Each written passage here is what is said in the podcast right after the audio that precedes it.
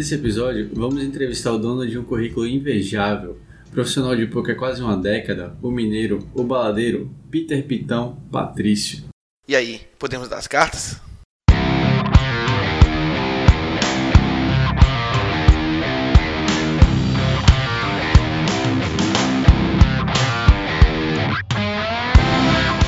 Fala galera, bem-vindos a mais um episódio do, do Hit Podcast.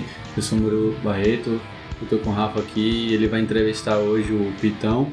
Infelizmente eu não pude participar da entrevista, mas eu vou fazer aqui a abertura com o Rafa. Para vocês não ficarem com saudade de Murilo, ele vai participar da introdução com vocês. Da entrevista ele não pôde participar por motivo de força maior. Infelizmente, eu adoraria ter participado dessa entrevista. Eu adoro Mas pra vocês não ficarem sofrendo, chorando, com saudade dele, ele vai dar uma canja aqui. é, e vamos, vamos começar falando um pouco sobre o Apoia-se do Hit, né? Nosso, Pra vocês não esquecerem também, né? É, Nosso, nosso nosso programa de apoio aí. É, nosso programa de apoio pra galera que curte pra caramba o nosso podcast. Por enquanto a gente tá com um parceiro só, né? Só um apoiador que é Um o parceiro só não, é um grande parceiro. Sim, Já é um muito. grande parceiro. Mas é isso, é. a gente espera que mais pessoas apoiem a gente, né? Assim como o Giovanni, que tá apoiando a gente, tá lá participando já do grupo do WhatsApp, já tá dando várias Tá. ideias. Inclusive, o próximo episódio, se tudo der certo, vai ser uma indicação dele. Uma Exatamente. sugestão legal que ele deu pra gente, que a gente tá formatando aí.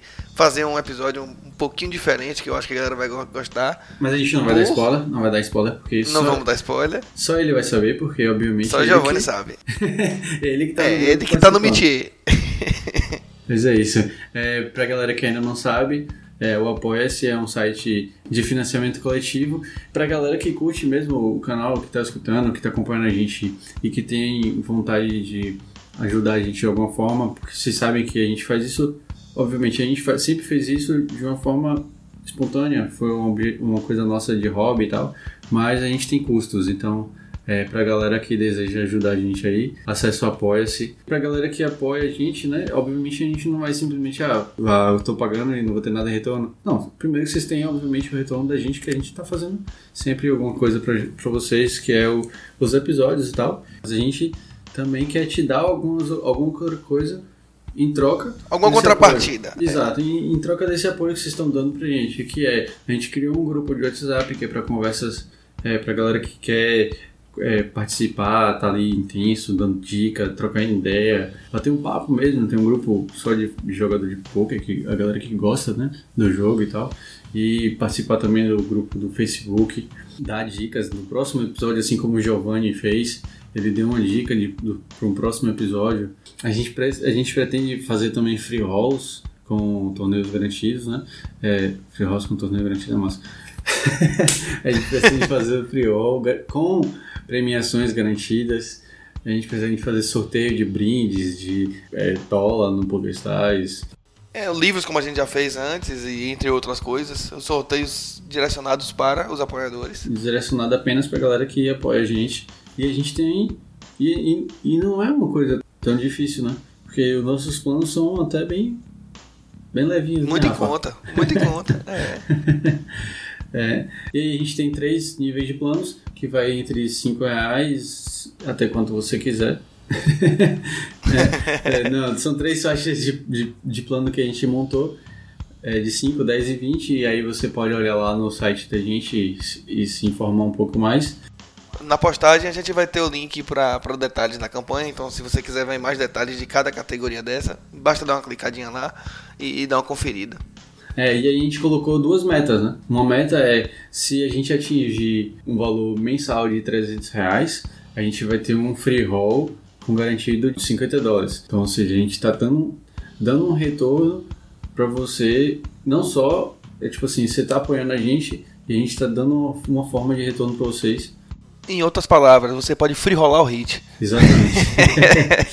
e outra meta nossa é, se a gente atingir uma meta mensal de 600 reais, a gente vai passar a fazer episódios quinzenais, né? É isso aí. Ou seja, mais trabalho.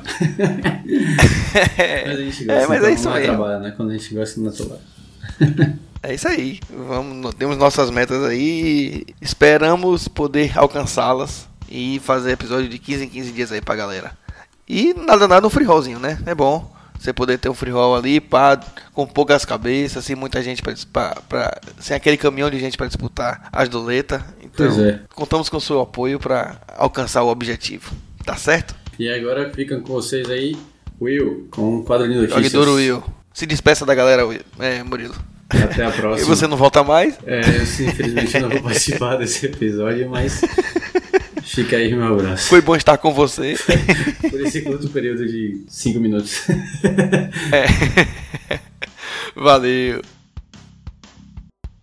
When I met you in the summer To my heartbeat sound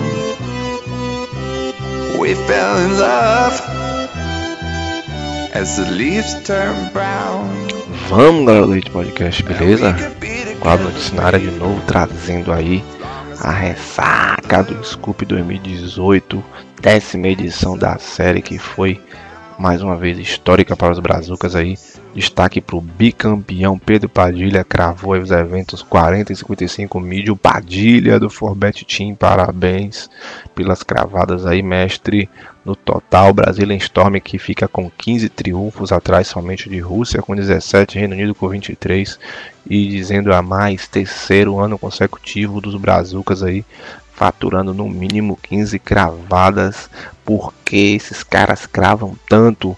A galera fica louca quando tem a bandeirinha verde e amarela no field. Parabéns, parabéns ainda dobrado por Abemos, o bicampeão do BSOP. Enfim, e o nome da fera, Saulo Galvão Sabione, isso mesmo, galera, 28 anos ele tem, jogador de Campo Grande, Mato Grosso do Sul, dono do Suits Team, é o novo bicampeão brasileiro e agora com a marca ainda maior, já que ano passado ele havia cravado o BSOP Million 2017, entrado na história como o dono do maior prêmio já distribuído no Live Brazuca e interessante, ele já tava short stack, 26 left no main event. E o cara tem que se concentrar nessa hora, né? Centenas de jogadores já tentaram, 13 anos depois, se sagra aí bicampeão do BSLP, que além do título vai levar o Saulo Sabione o cobiçado Platino PES de 30k para Bahamas 2019, uma marca super importante. Marca essa que a gente vai trazer aqui, a famosa curtinha. A curtinha é o seguinte, todo mundo lembra de Fedor Rose? O alemão aí sucesso, 16 milhões de premiação, 24 caches, 15 mesas finais e 6 títulos. É, esse ano tem a curtinha. A curtinha é o seguinte, Just Bonomo, americano aí, 13 milhões, quase 14 de premiação, 16 caches, 14 FTs e 6 títulos, ou seja, jogador aí que já está em terceiro no All Demon List, ultrapassou o Rose que está em sexto, e esse ano ainda tem WSOP pro cara. Então a gente que ouviu aí muito de Rose, Rose já passou, agora é Bonomo, o cara que tinha um cabelo rosa, mas agora tá respeitado, o cabelo já no lugar. Recentemente cravou 300k Super High Rollerball, nada mais nada menos, heads up com Daniel Negriano. Então guardem esse nome, para que já conhece ele do Field. E outros que vocês devem conhecer do Field, Gordon Vile, é o vice-campeão do Main Event 2016. Fez nada mais, nada menos que, senhores, uma abertura de processo contra o PS, isso mesmo, em 2017. Ano passado ele cravou no Scoop o evento 1 High de 1050, puxou 692k, só que até hoje ele não conseguiu sacar. O problema, de acordo com o PS, que esse saque não poderia ter sido concluído devido a evidências de que ele estava em solo americano jogando essa parada. E aí já imagina, né? O cara disse que não tava, que tava no Canadá, que ele tinha se inscrito no Canadá, tava jogando lá, entrou com recurso, o advogado falou, olha, meu jogador já usou algumas vezes VPN, aí já deu um problema, né? VPN, não precisava ter usado esse termo mais, em defesa dele, mostrou evidências aí, trouxe as configurações de rede, prints, etc. E o PS informou que ainda está verificando, ainda está pendente esse caso, a investigação está em curso. Galera que usa VPN aí, muito cuidado. VPN que não vai ser mais necessário por enquanto para a galera de Portugal, França, Espanha Eles agora que podem jogar juntos, isso mesmo. Field reunido aí, os três países que a gente já noticiou algumas vezes, liquidez compartilhada.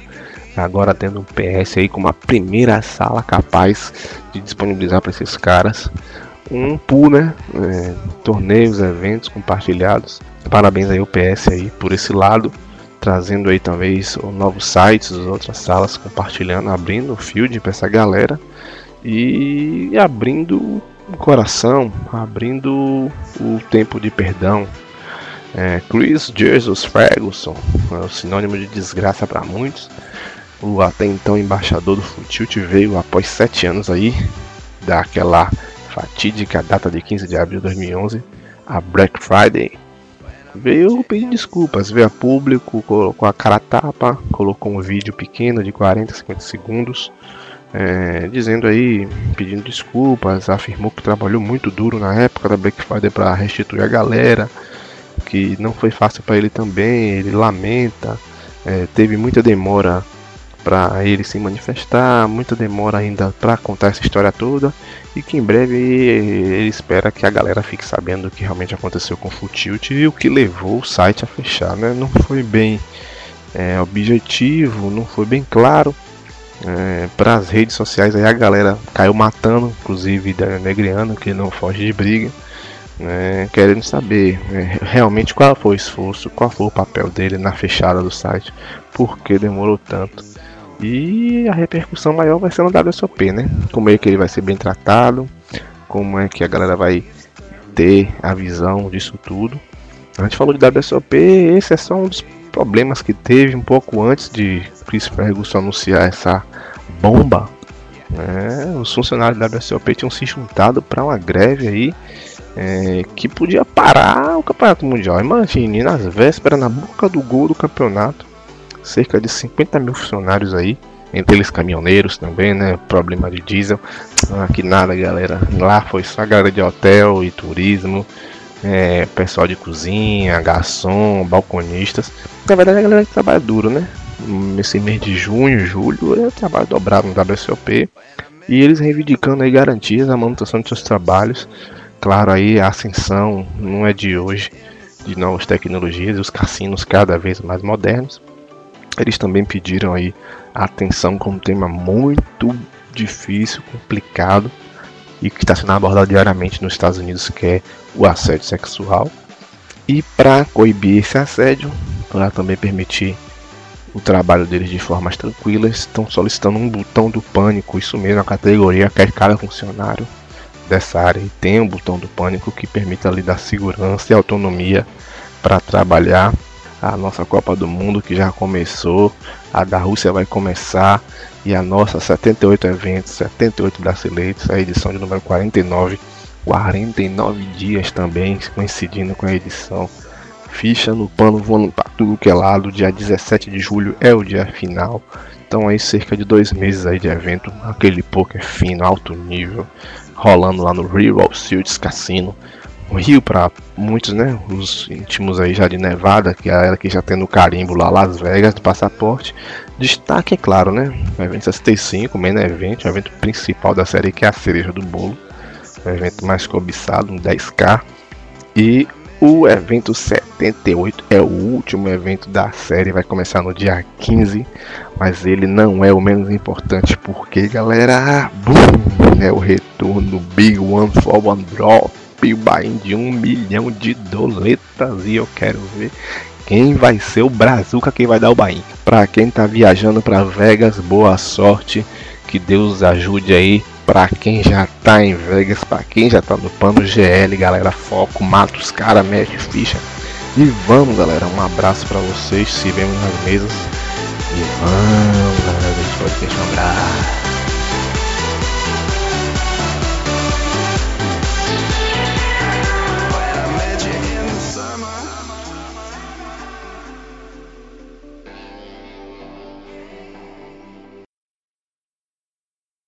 Então chegamos na pauta principal aqui do, do nosso episódio.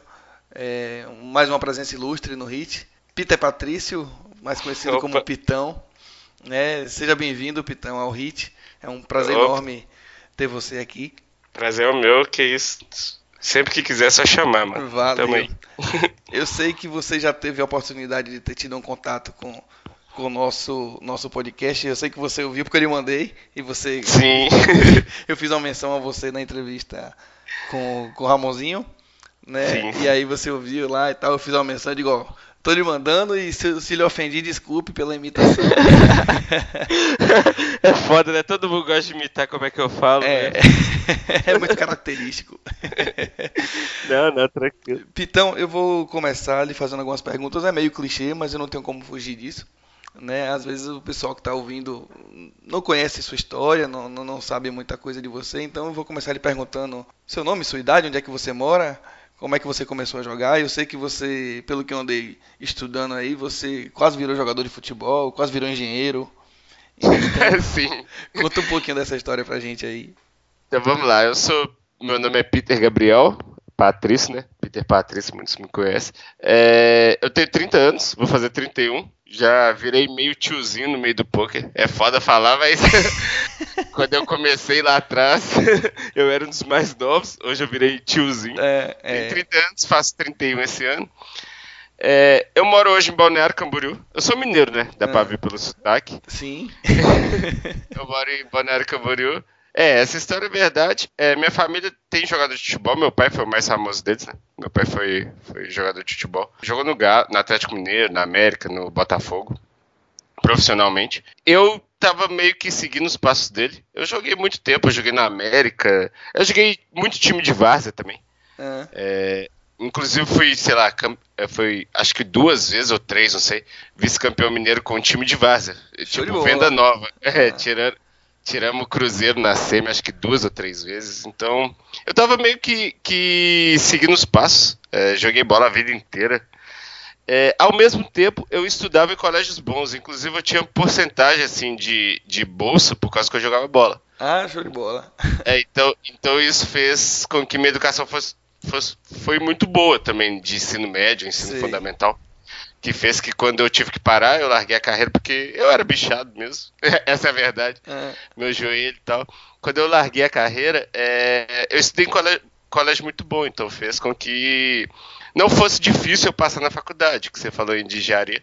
Aí eu fiz engenharia na FMG mais uns anos e, e encontrei o poker.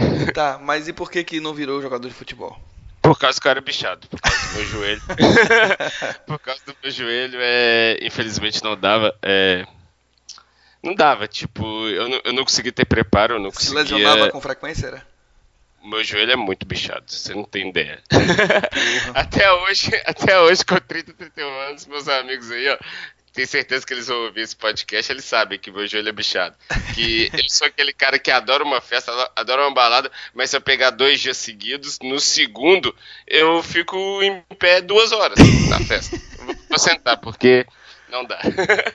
Meu joelho esquerdo realmente é um problema. Tá, mas aí você nesse meio tempo você também entrou na faculdade e tal e, e desistiu e por que que não, não, não deu andamento? Ou deu e não exerceu? meu sonho desde pequeno é ser jogador né, de futebol, claro, muito por causa do meu pai e tipo assim, acho que é o sonho de todo menino que nasce no Brasil, né? Muito difícil fugir disso. E meu sonho era ser jogador. Quando eu vi que não dava, também eu não tava tão bem tecnicamente, mas por causa da sequência de lesões. Então, tipo, mesmo se meu corpo aguentasse voltar, eu machuquei muito sério com 16 anos, então foi a fase crucial ali. Então, mesmo se meu corpo aguentasse voltar, eu, eu, eu treinava tal, mas eu já tinha perdido muito tempo de evolução, então eu tive que arrumar outra coisa.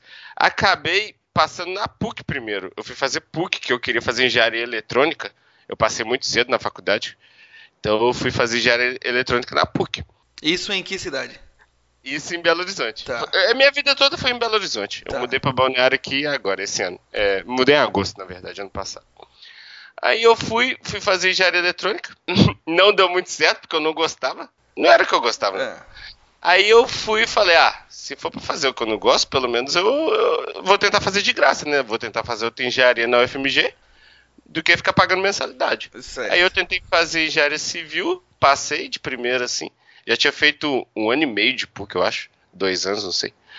E fui pra, pra engenharia civil. E, na engenharia, e lá na UFMG eu conheci o poker. Aí, quando eu conheci o poker, velho, Tipo, eu fiz mais dois anos de FMG, mas meio que empurrando com a barriga, porque. Mais jogando sério, do que outra coisa.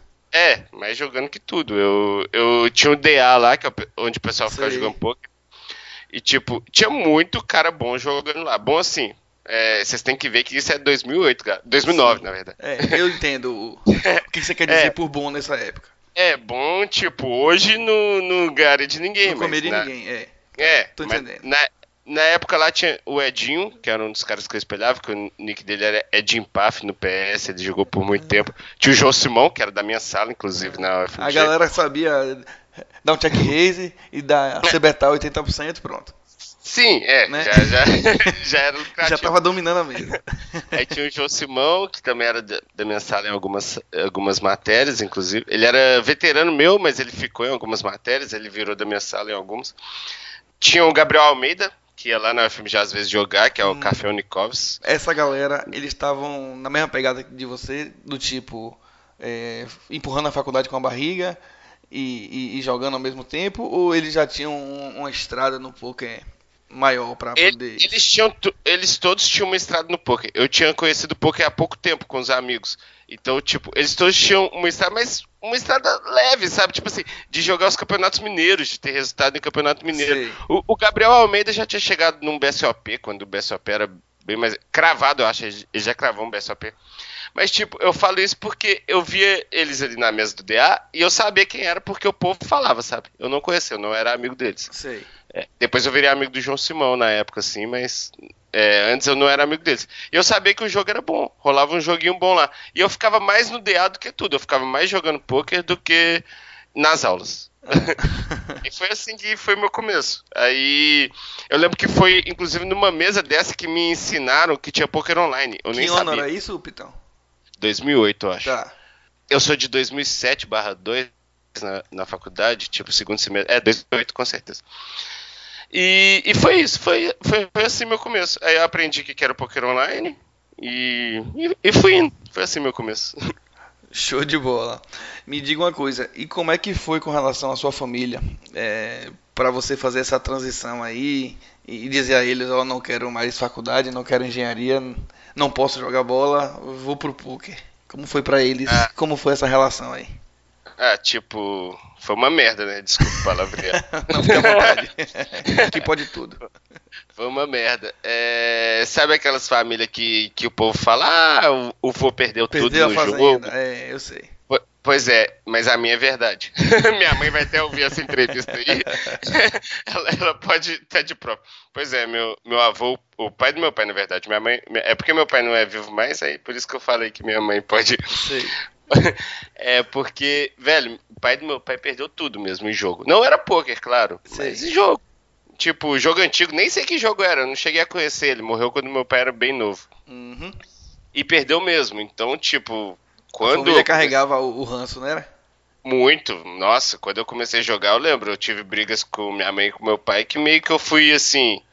Digamos que não foi expulso de casa, mas hum. sabe, eu não era. Fraga, ficar jogando ali em casa eu não era tão bem visto. Foi a época que eu fui morar no Rio com um primo meu, porque todo dia eles brigavam comigo porque eu tava jogando poker. Minha mãe é até engraçada, hoje ela, hoje ela me apoia bastante, então. Mas ela chegou a desligar a luz. De... Sério, desligar a luz da casa porque eu tava na frente do computador. Eu lembro, esse dia eu quase chorei de raiva na retinha final, velho. De um turbo, velho. Minha mãe desligar a luz, velho, pra eu não jogar, velho. é foda. Então foi muito traumatizante o começo. Mas hoje eles me, me apoiam hoje. E aí você saiu pra, pra, pro Rio? Fui morar no Rio em 2010 com um primo meu. É, fiquei uns seis meses. E lá eu dei uma que meio consolidada, assim, porque, hum. tipo, eu vi que era o que eu queria mesmo. Eu tinha acabado de largar o FMG, eu larguei em 2010, depois de dois anos. Então você deve ter ido pro Rio meio que no fight com seus pais, né? Muito, tipo assim, era foda. Todo dia a gente brigava por causa do poker. Aí eu fui e fiquei uns seis meses lá com meu primo. Acho que eu fiquei. Cheguei a ficar cinco meses. E dei uma, um pouco de consolidada. Eu tive o maior resultado da minha época lá no Rio. Tipo, eu era muito amigo do Bauer. Aí o, o, a gente trocava muita ideia. Eu, eu sabia que era aquilo que eu queria que eu queria para mim. Então foi bom, sabe? Querendo ou não, essas brigas assim, eu ficar um pouco sozinho, de eu ver o, o que eu queria fazer mesmo, foi bom. Um é, foi o teste, o teste final para dizer se vai ou se não vai, né? É, foi um teste muito decisivo. Tipo, eu lembro quando, nossa, não tinha. Ninguém ganhava, sei lá, é, torneio de 12k, aquela época, 12k, 13k, 15k. Eu cheguei a ganhar dois, então, tipo, foi uma parada que, é, foi, foi eu vi que eu queria é, mesmo. Tô bem e, e dá pra mim, né? É. Inclusive eu jogava pro, eu jogava estaqueado pra esse Edinho que eu cheguei a falar. Ninguém conhece ele hoje em dia, mas é, ele é das antigas. Ele jogou muito tempo no PS, esse do, da UFMG que eu falei. Então. Entendi. Agora isso você falou em 2010, você tava no Rio. 2010. Pra... Começo de 2010. E 2011, como é que você já você continuou no Rio? Você voltou? Você fez o quê? Então, aí rolou rolou que em setembro no W Cup o Bauer, acho que foi 2010 mesmo, né? Foi 2010. O Bauer ganhou aquele W Cup.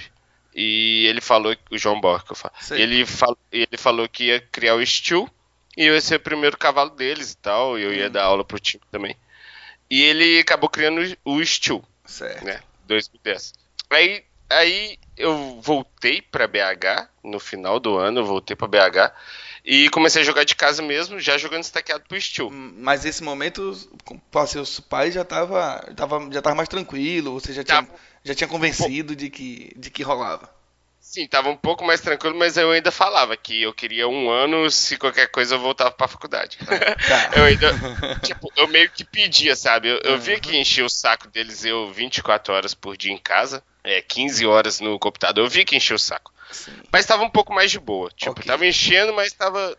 Eles estavam vendo que estava entrando um pouco de dinheiro, então tava de boa. Hum. Aí, em 2011, eu dei muita sorte, que eu tive o melhor ano da minha vida, tirando. Tirando 2016 e esse ano, né? Sim, mas tirando é. 2016 e 2011 ainda é o meu melhor ano da vida, que tipo, eu ganhei tudo. Então, eu dei muita sorte, que foi no momento que eu precisava provar para eles, né? E para mim mesmo um pouco ainda, e eu ganhei tudo. Em 2011 eu ganhei tudo. Eu tô lhe perguntando, foquei em 2011 por conta da Black Friday, né? Sim. Eu tô querendo, na verdade, lhe perguntar, fazer o gancho para lhe perguntar se você teve alguma baixa com aquele Black Friday, se você teve algo que ficou preso ah, ou, ou não. não. eu não tive nada porque até nisso eu dei sorte. Eu acho que eu sou meio runador na vida. eu, eu, o site que eu doava, o site que eu perdia dinheiro, tipo, é o Futute. Tá. Então tá. eu não. Eu não. Tipo assim, não perdi nada. Teve um pouquinho no Absolute Poker lá, mas tipo assim, sei lá, não chegava nem a dar 100 dólares. Se não me falha a, a memória, Xenou disse é pra gente que ele perdeu 17k. Meu Deus, Já aí é pensou? é foda. Nossa, tá louco, no ele. Teve que recomeçar com 3k de BR. Nossa, aí é muito tudo triste. de novo. Já pensou? Eu não, eu dei muita sorte que o, o Futute era o site que eu doava, eu perdia no Futute, então, e eu era estaqueado, né? Tipo, eu jogava pro Steel. Então eu tinha que pedir bem que meio que, sei lá, por dia, ou então a cada três dias. Então eu pedia ali para jogar três sessões, ou até mesmo a sessão do dia. E no Futute, porque no PS eu tava tendo um ano tão bom, 2011 foi tão bom, como eu te falei, que eu tava com bastante caixa. E o PS ninguém perdeu nada, então eu dei sorte nisso. Não perdi nada na Black Friday. Entendi. É, eu, eu separei para lhe perguntar aqui, você meio que já deu uma pincelada, como foi mais ou menos, em termos técnicos, uh, a sua transição do poker amador para o poker profissional. Né? Você meio que já contou aí que foi mais ou menos naquela época que você saiu de BH e, e, e foi para o Rio, e aí de fato você estava se sustentando com o que você ganhava no poker, né? Seja sua forrada. é, mas deixa eu só te sustentando, te falar. Era sustentando mais ou menos, velho. Eu não hum. recomendo quase ninguém fazer o que eu fiz, foi um pouco de loucura. Eu ganhava, velho, eu jogava bem barato. E eu, eu tava começando a jogar pressadinho, amigo meu que eu falei. Eu fui pro Rio jogando por conta, e lá eu fechei com ele, tipo assim, pra eu jogar pra ele torneio, porque eu era jogador de City Go, de 180 plays. Eu ganhava, sério, uma média de uns 500 dólares por mês, velho. Hum, tipo, tá. não era nada. Só que eu sabia que era aquilo que eu queria fazer, entendeu? Uhum. Aí eu fui. Mas meu primo me ajudou muito, porque eu morava com meu primo que, tipo, meu primo é bem de vida e tal. E eu jogando estaqueado nem é todo seu, né? é, nem era meu, então. Tipo, eu, eu fui ganhando uns 500 dólares por mês pra mim, né, por conta, e cheguei lá, eu fechei um acordo com ele para migrar para MTT, comecei a estudar, então eu tive uns dois meses que eu não ganhei nada. Aí então, tipo assim, era me sustentando mais ou menos, né? Sim. Tava ali meio, meio pros cocos, gastando minhas reservas que eu tinha. Sim. E, Queimando a primo, gordura pra tentar. É, e tipo, e na casa do meu primo não precisava pagar nada. Então, é, eu tava daquele jeito. Uhum. Não, aí você queria saber como foi a mudança técnica? Não sei. Sim, é, é, como foi essa, essa virada de chave para você dizer é, eu agora eu posso? Né? Em que momento você decidiu você percebeu que você poderia realmente, ou você não chegou a perceber, você arriscou mesmo, chutou o pau da barraca e fez assim, eu vou, e se não der eu volto? É, eu, eu, eu fiz meio que isso, é porque, tipo, eu sei que eu queria tentar ser jogador de poker profissional.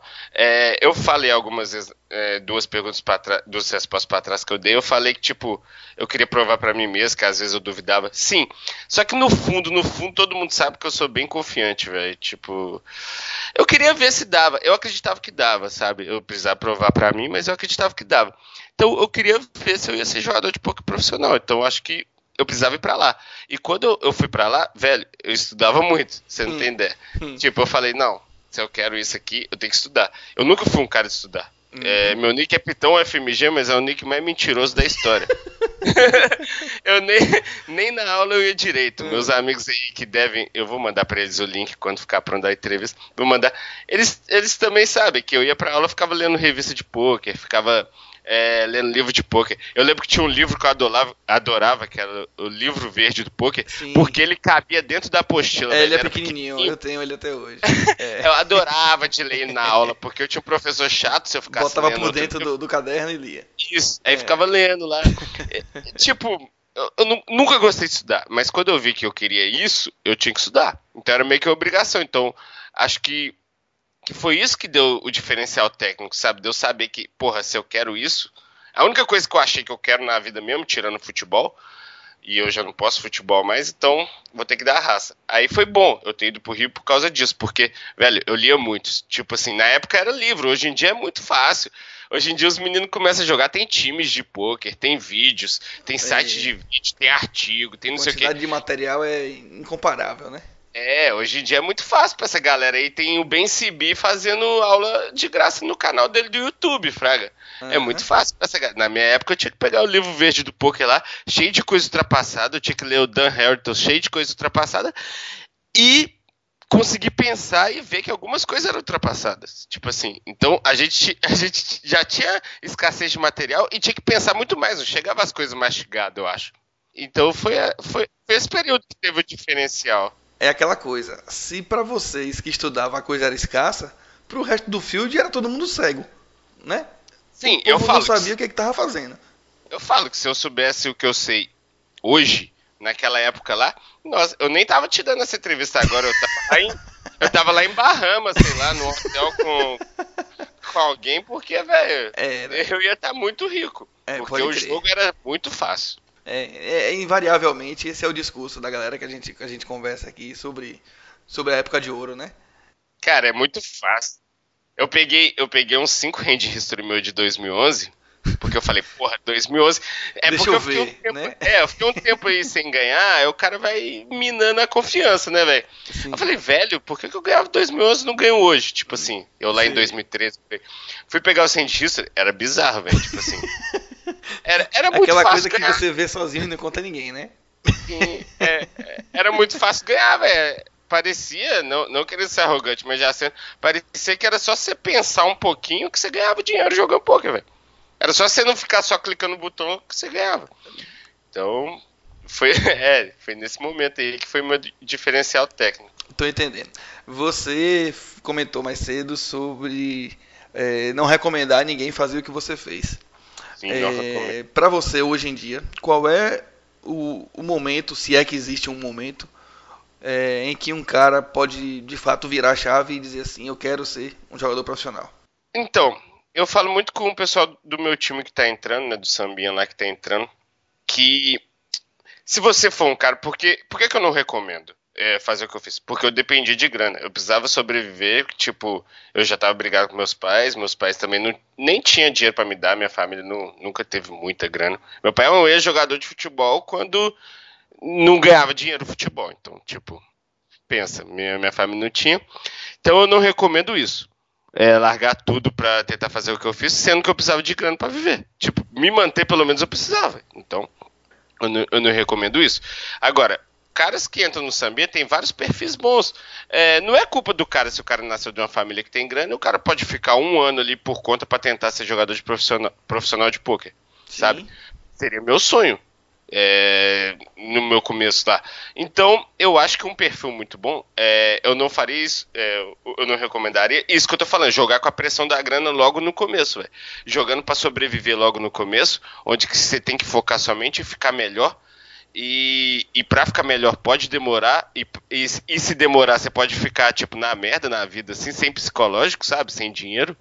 E, e perdendo aquele tempo que, que você investiu e não conseguiu, né?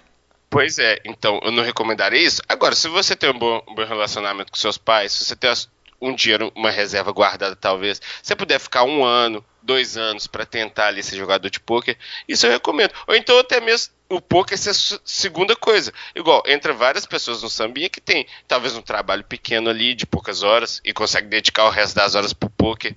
Ou então talvez uma faculdade ali de poucas horas e consegue dedicar o resto pro poker. O que eu falo é, se você colocar tudo, tudo no poker, sem arriscar tudo, e não tiver um plano B, é, sabe, sem uma reserva, sem nada, sem conversar com alguém para te segurar por um tempo, é, eu não arriscaria, porque vai mexer muito com o seu psicológico. Imagina um cara tomando a bad beat na reta final, sendo que ele tá pondo tudo ali, a vida dele ali. Eu recomendo. E acontecia comigo. eu não comigo, cara. Eu, eu, não tenho vergonha nenhuma de falar que eu já chorei várias vezes por causa de poker, por causa de bad beat. Por causa que na época eu tava. Era a minha vida, só que eu não podia estar tá fazendo aquilo, sabe? Talvez uhum. eu, eu poderia ter segurado um tempinho a mais ali, com a faculdade ali de plano B. Mas eu arrisquei tudo mesmo. é a prova doido. de que a pressão pelo resultado realmente era gigantesca, né? Muito, e muito ruim, velho. Eu fui dormir chorando várias vezes. Eu tinha um quarto com meu primo lá no Rio, tipo, a gente dividia um quarto. E, cara, eu chegava no quarto 8 da manhã, porque 6 da manhã eu acabava a sessão e tinha sessão que era aquela que você, tipo, você foi maltratado. É, você foi maltratado nas retas finais. Que eu ficava, sei lá, uma hora chorando lá e eu ficava com vergonha de chegar no quarto, velho. Ele me vê chorando, pra... era bizarro. Mas aí deu tudo certo. Sim, é, só comentando algo que você mencionou agora há pouco. Eu já até mencionei aqui no, no, no Hit algumas vezes, porque se fala muito, ah, porque todo mundo que, que começa a, a jogar regularmente, é, ainda que não profissionalmente, mas jogar regularmente poker e online ou não, acaba se batendo nessa questão de ser ou não ser profissional. E assim, não é, não é obrigado o cara a ser profissional. Você pode ser um bom jogador sem ser profissional, não é verdade? Você pode fazer daquilo a sua segunda renda. Afinal de contas, eh, como outros esportes, 1% ou 2% do, da galera é quem, quem vira as grandes mentes. O resto vira multidão. Né? Sim, sim, com certeza. Como todo esporte, né? É, como todo esporte, exatamente. Vem cá. Sim, continue. Não, não, mas é isso. Eu ia completar, é, é isso mesmo que você falou. É, tipo, não, não precisa, sei lá, é, é uma parada que eu falo. O poker é tão gostoso de ser jogado. Hoje eu amo o jogo, né? Na época com pressão eu não amava. Mas é uma parada tão gostosa que, tipo assim, claro que várias pessoas conhecem poker querem ser profissionais, querem, tipo, viver daquilo. Mas poucos conseguem, velho. Os Exatamente. que não conseguem, eu acho que não tem, tipo, ficar em depressão pra vida inteira, sabe? Claro. Você pode, é, você pode tratar o jogo como tentar ter uma segunda renda. E se você não conseguir ter uma segunda renda, joga por diversão, joga como se você fosse no cinema no fim de semana. Você vai gastar seu dinheiro ali e pronto. É, e você pode acabar transformando um hobby, um negócio que é gostoso como uma porra, em algo prejudicial para sua vida, não é? Se você é. se precipitar. Eu também acho. O poker pode ser tão bom na vida da pessoa, não precisa se antecipar e destruir a coisa desse jeito, né? Também acho, é queimar etapas, né? Não dá. Pois é. Me diz uma coisa, é... quais são os sites que você joga hoje? Hoje eu jogo da PN, né? Sim. Que é, que é meu nick lá do baladeiro. É, eu jogo no PS. 888 eu parei, não jogo mais. Tipo, Sim. acho que a grade lá tá péssima. Desculpa, se, se eles te patrocinar aí, desculpa. Fique à vontade. Infelizmente grade... ainda não patrocinou a gente, não. tá muito ruim. É, hum. Jogo Party Poker e. Tô esquecendo de algo? E o PS, né? Acho que é isso. PS, Party Poker e da PN. Entendi. Três. Você. Eu ia lhe perguntar o porquê, mas não vou lhe perguntar o porquê de cada um. Eu vou lhe perguntar o porquê que você não joga alguns. É somente por conta da grade?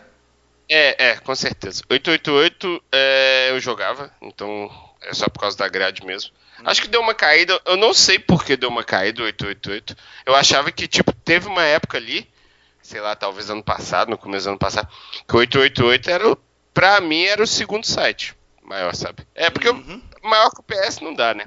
Não, é muito é. foda. É. Mas pra mim era, era o segundo. Hoje, é, pra mim é o Paripoker, né? O Paripoker tá investindo muito, tá forte aí. E a WPN tá bom, que a WPN tem várias skins, né? Eu jogo no é. King, mas o hum, pessoal hum, joga no, no ACR, no hum, American Card. Card Room. É. é. Eu jogo no King. E, tipo, estão tudo com muito mais torneio que 888. Então, é por causa da grade, com certeza. Aí, agora, Rede Poker, os outros sites lá, eu nunca joguei. É, não sei te falar por quê. Você já. Todo mundo lhe conhece e sabe que você joga MTT. Hum, por que escolher MTT? Por que não cash? Ou por que não uh, focar em City, talvez?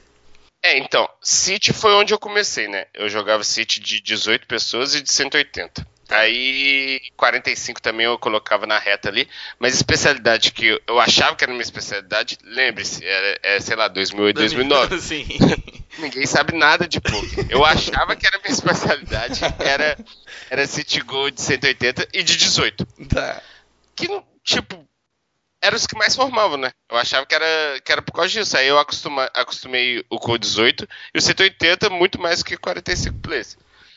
É, aí quando eu fui migrar pro MTT, eu, quando eu fui, tipo, eu tava ganhando bem em City já. Só que eu, todo mundo via, velho, os torneios, velho, torneio pagando. É, na ESPN só passava torneio. O dedo tipo, costa, né? É, todo mundo sabe que o que é gostoso é torneio, velho. Todo mundo vê os prêmios as premiações. E eu já jogava um City Go que tava na aba torneios do PS, que o 180 PS ficava na aba, acho que fica até hoje. É na, na aba torneios do PS. Então eu falei, porra, pra mim deve ser mais fácil migrar. E, e foi, eu acho que foi, porque eu sabia muito do ICM ali, da fase da bolha, porque a fase da bolha não é, não é tipo no three-handed do que no City Go de uma mesa. Não. Então eu, eu acho que foi mais fácil para migrar eu jogar City Go 180 players. E Cash, eu, eu nunca quis jogar Cash, velho. É, não sei, acho que esse tesão do torneio mesmo pode ter a ver com futebol, sabe? Que eu queria ser melhor que alguém, que eu queria ser competitivo, que acho que não tem muita competição, né? Tipo, ah, você vai ganhar mais dinheiro ali que o cara ali, mas tipo, você não vai ser o campeão da parada. Uhum. Então acho que o futebol, futebol me. esse Eu sempre fui muito competitivo. Acho que eu sou a pessoa mais competitiva que eu conheço, com todo, que eu conheço com toda certeza. Todo mundo, todo mundo sabe disso, então acho que eu tinha que jogar torneio mesmo. Eu quero ser campeão das paradas. Entendi. É, me diga outra coisa. Quais são os critérios que você utiliza para fazer um, um move up ou um move down do Bahia da sua grade? É, eu tenho que perguntar ao Kelvin ver, porque o Kelvin filho da Ah, ele quem faz? sempre me dá... Não, mas eu vou falar. É, são as stats. É, com certeza, hoje em dia o jogo é muito, muito estudado é, não é só tá perdendo ou ganhando. Não é só tá perdendo, tipo, ah, tô perdendo muito, então vou descer o buy Às vezes você tá perdendo muito, mas é somente variância. Tá jogando bem demais, suas stats estão lindas. E você tem que continuar, porque você vai começar a ganhar. Eu falo isso porque um dos meus amigos hoje que, que eu tenho certeza que mais jogam bem, se bobear, o que mais joga bem no Brasil é o Padilha. Hum. Padilha, ele joga muito, muito bem, velho. Eu não sei as stats dele. Hum, hum, nem quero saber, tipo assim, eu não pergunto isso porque às vezes, sei lá, o cara não quer falar sobre isso. Uhum. Mas eu sei que ele joga muito bem. E, e, ele joga muito caro. Às vezes ele pega dar o swing ali, grande, às vezes ele sobe de uma maneira que ninguém vê. Imagina se, se quando ele pegasse é, simplesmente esse dar o swing, ele fizesse o move down e parasse de jogar os torneios caros, sabe? Sendo que ele bate os torneios caros. Então não é só o dinheiro, não é só estar tá descendo, com certeza stats e, e saber que está jogando bem, ter um acompanhamento ali. Se você não for estaqueado, você, você tem amigos, sabe, um sócio, sei lá. É, no meu caso, é, eu sou estaqueado. Eu chego, eu troco ideia ali, eu posso conversar com o Hélio, o Hélio Neves, posso conversar com o Chevy, posso conversar com o Kowalski, posso, posso conversar com o Kelvin. Eu moro com dois jogadores bons aqui também, Balneário Então eu, eu, eu, sei, sabe? Eu não sei te explicar como, mas eu sei quando eu tô jogando bem ou quando eu tô jogando mal. Isso é. Isso é fácil, sabe? O cara sabe quando tá jogando bem ou mal. Hoje você tem uma, uma estrutura, uma rede de, de amigos e de contatos que lhe permite fazer esse tipo de avaliação mais rapidamente também, né? Sim, como já teve vezes que eu ganhei vários torneios assim, vários não, ganhei uns dois torneios, mas um profit bom, que o Kelvin não me deu move up, porque minhas stats não estavam boas e beleza, ganhar um torneio, todo mundo pode chegar lá e ganhar um torneio. E ele não me deu move up. Então a parada não é só dinheiro. Acho que stats. É, tá a galera bem. seguia muito realmente. Eu perguntei já, já pensando uh, nessa referência, né? Que a gente. Muita gente seguia muito pelo BR. Ah, cravei um torneio, agora posso jogar um nível tal. Isso aqui é uma parada não que eu é não exatamente assim, né? É, não concordo. Tá. Vamos falar um pouquinho sobre time de poker e coach. Certo? Hum. É, a pergunta é meio retórica, mas vamos lá. O que, é que você acha sobre o time de poker? Se eles são é, essenciais na, na carreira de um jogador ou se eles são um plus? Se eles são apenas um, um, algo que você pode acrescentar à sua carreira? Então, vamos lá. É, eu vi. Nossa, ontem eu tava. É até engraçado. O povo acha que eu tenho. É bom eu falar isso aqui. Você já notou que eu falo muito, mas foda-se. Fique à vontade, duas, é esse que a gente gosta. Ficar duas horas aí, você Ontem eu tava. O povo acha que eu tenho algo contra o Forbet. Eu não tenho nada contra. Só por ser do samba. Você tá antecipando a minha pergunta. Eu já ter lá na frente, porra. A parte é, da mas... treta era mais na frente, mas vamos lá. É, mas eu ia falar. É porque eu, algumas pessoas. Uma vez eu, eu postei alguns stories, o povo achou que eu tava direcionando pro Forbet, que não tem nada a ver. É. Cara, eu sou muito fã do, do Rafa. Tipo assim, o Rafa eu sou muito fã mesmo, sabe? Sim. Eu acho o Cremo um monstro. Mas eu não sei porquê. Várias coisas na minha vida eu não sei explicar, velho. Tipo, eu olho pro Rafa, velho. Eu me identifico no Rafa, não sei porquê. Eu, eu, eu sou muito fã do Rafa. Eu sou fã das paradas que o Sketch fala muito no, nos uhum. stories. E ontem ele falou sobre isso, sabe? Ele tava falando sobre os times de pôquer. Ele falou que, tipo assim, sem um time de pôquer, você acha que, sei lá, os maiores jogadores que estão aí é, não estariam aí, eu acho, eu acho que eles estariam, velho. Eles dariam um jeito, sabe? Eu acho que quem quer faz. Igual ele falou lá. Quem quer, beleza. Você não foi aprovado agora pro Forbet. Vai lá, velho. Senta a bunda na cadeira. Todo mundo pode deixar de, sei lá, tomar cerveja por um mês e pôr 50 dólares e ter um banquezinho. 50 dólares você consegue jogar, sei lá, City Gold de 25 centavos consegue jogar MTT de 50. Todo mundo consegue. E, e vai dar uma raça, velho. Joga, sei lá, mil torneios no mês. Mostra que você quer a parada mesmo. Que na próxima seleção do Forbet ou do Samba, de qualquer time, você vai poder ir. Só que agora, não é. Os times. Quantos jogadores aí estão aí que nunca jogaram para time praticamente? Sei lá, o João Simão, o João Matias. É, o João Bauer teve time, mas não jogava para time. Que estão aí, então ele é um plus. Mas você, é um plus. mas você há de convir comigo de que é uma minoria. A grande maioria são jogadores com uma formação num time de poker. Concorda? Mas, mas sabe por que, que é isso? É por causa da nossa competência, velho. Do, nossa, quando eu falo é dos donos de time, porque os times são muito bons, velho. Sim, sabe? É, é, por causa da competência do, dos times que os times foram, mu foram muito bons. As informações, os, os times conseguiram, é, tipo, ter uma didática muito boa tem a competência dos times. Mas eu acho que é um adicional, velho. Eu, eu acho que o cara que chega hoje consegue ser profissional sem um time. Só que agora, é... pra que perder tempo, né? Ele consegue, beleza, mas para que perder tempo, né? Sendo que no time ele vai pegar informação mastigada, ele vai pegar nego que já sabe muito mais do jogo para te ajudar. Acelera ele vai pegar... o processo, né? Acelera muito mais. Então, tipo assim, o cara consegue ser jogador sem um time? Consegue. Mas o, o, o time, sei lá, vai ajudar em 99%, sabe? O tempo, assim. Vai diminuir o tempo 99%. Então é melhor você ir para um time. Diga outra coisa. Como e quando um jogador deve procurar um time de poker para jogar? Você acha que Eu acho time... que sempre. Tipo assim, beleza, se ele aprendeu a jogar o jogo ontem, é, vai que um time aceita ele. Ele tem que estar tá sempre procurando e ao mesmo tempo ele está estudando e jogando para ele ali. Mas eu acho que ele tá, ele, ele deve no começo estar tá sempre procurando porque igual eu acabei de falar, a parada que vai acelerar 99% do processo. Então sempre, velho. O Forbet mesmo abriu a parada aí de, de jogadores é, amadores, não sei, uma parada aí jogadores que não teriam chance de outros times. O Sambinha pega muito jogador que está começando. Tem outros times também que pegam, então eu acho que sempre deve estar tá procurando. Um, um, dia que ele for chamado, ele tem que aproveitar da melhor maneira aquele convite. Então nessa, nessa linha aí, vou jogar a, a perspectiva pro, pro outro lado. O que que um uhum. time busca num candidato nas seleções de, para, para ingresso no, nos times de poker? O que que o time está buscando? Qual é o perfil que o time busca? Então, aí depende dos times, né? Igual, eu acabei de falar que o Forbet teve essa parada aí do, do, de pegar amadores agora, que seria um abaixo do Forbet Light, que eles têm Forbet, Forbet Light e esse aí, né? É igual o samba, tem o samba, sambinha, e tem vários sambinhas. É, o samba, então vai, vai pro perfil do time. O samba já busca jogadores consolidados. O samba não pega nenhum nenhum iniciante, o samba samba grande, tirando o sambinha.